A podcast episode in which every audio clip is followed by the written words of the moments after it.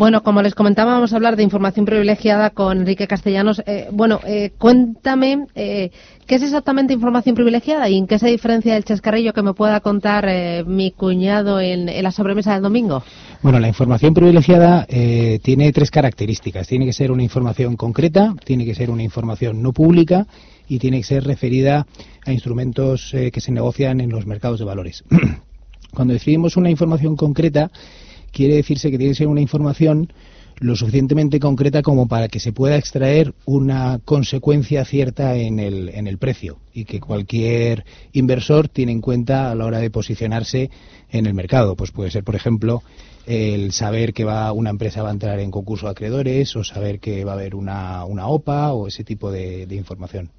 Eso es una información concreta, no pública, ¿no? Y que eh, es relativa a cualquier acción o cualquier instrumento, ¿no? A cualquier activo eso es, que está negociado. Eso es. No solamente son las acciones, también pueden ser los derivados o productos de renta fija. Mm, eso es información privilegiada. Y el chascarrillo de mi cuñado es, jo, fíjate, hoy me he encontrado con no sé quién y me ha comentado y eso es como el que oye campanas Efectivamente, no. Es que me han dicho que esta acción, que va a ir muy bien por esto y tal, y me lo ha dicho siempre una, siempre es una fuente de mucha de mucha muy segura y tal y pero bueno eso realmente a no ser que efectivamente tu, tu cuñado sea alguien que esté en un consejo de administración o que, sea un alto directivo de una compañía y esté metido en una operación que conozca, pero en ese caso dudo yo que a día de hoy los, los profesionales de, de los mercados hagan ese tipo de cosas por, precisamente por las sanciones que hay. Claro, ¿qué profesionales son los que están vigilados o los que deben de darle cuentas al regulador en caso de que haya un escape de información privilegiada?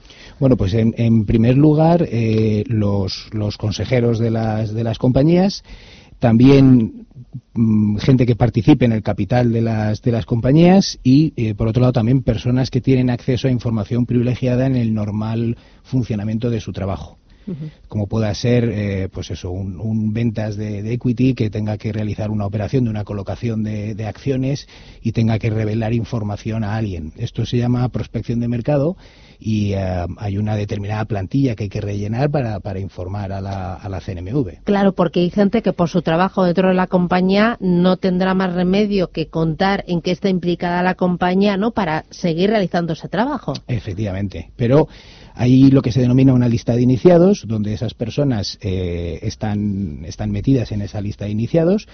Em, en esa lista de iniciados puede haber dos, digamos, dos tipos de personas. La, gente que entra y sale de la lista de iniciados, es decir, gente que tiene puntualmente información privilegiada y que cuando se comunica o se hace pública esa información privilegiada deja de ser información privilegiada. Y luego hay gente que está eh, constantemente metida en la, en, la, en la lista de iniciados, pues precisamente los consejeros de las, de las compañías, porque tienen, tienen acceso a información privilegiada constantemente.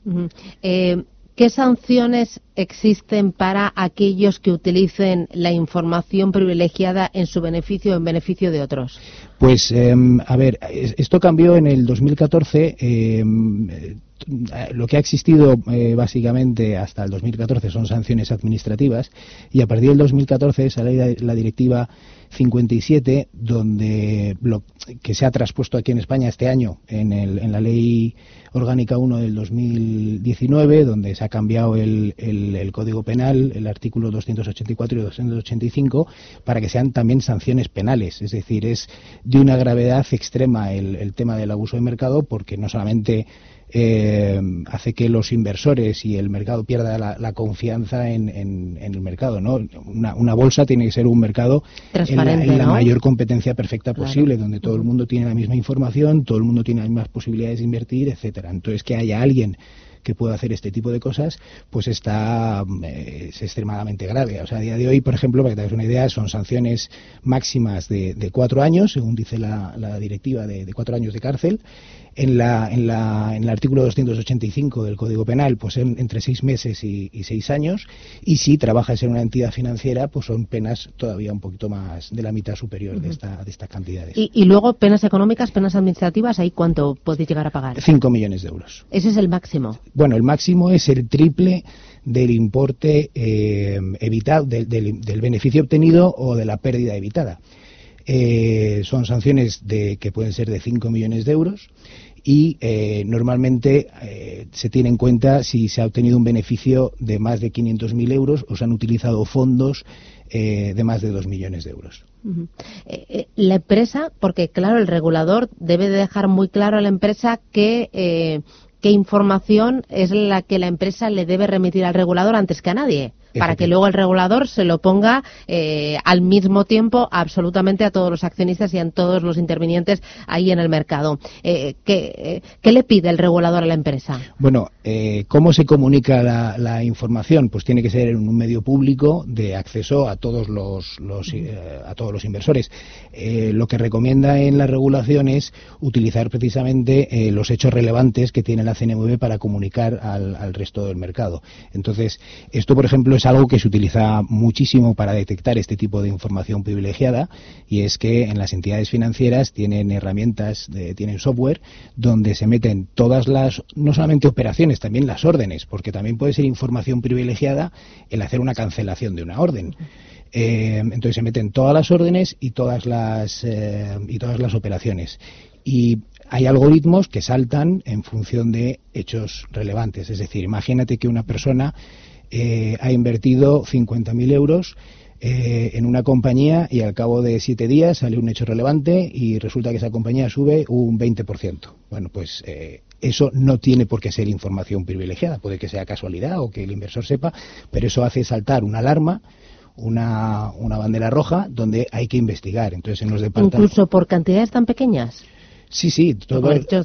sí, pueden ser. sí, sí. Bueno, es pequeño, es un pico, pero tampoco es para hacerse millonario y para retirarse. Efectivamente, pero todo hay que investigarlo. Las entidades financieras tienen las herramientas para, para intentar detectar todo esto. oye, ahora hablamos de las sanciones, estoy pensando, además de las sanciones penales, eh, em, económicas, ahí es muy importante eh, si hay una fuga de información privilegiada, la reputación para la compañía ahí le hace pupa. Es fundamental, es fundamental. Precisamente esto es una de las cosas que cuidan mucho en los departamentos de cumplimiento normativo, porque lo primero que va a salir en las noticias es eh, tal, tal empleado de tal compañía ha hecho información privilegiada, entonces eso es un coste. Hoy está mucho más controlada y mucho más vigilada o hay menos información privilegiada, se utiliza eh, mil veces menos que hace 5, 10, 15 años? Sí, sí, sí, por supuesto. Eh, no tenemos datos de, lo que sucedía hace 10, 15 años, pero a día de hoy está bastante, está bastante controlado. Cualquier persona que quiera aprovecharse de información privilegiada o sea, el mm, sistema, la regulación, la tecnología, ¿no?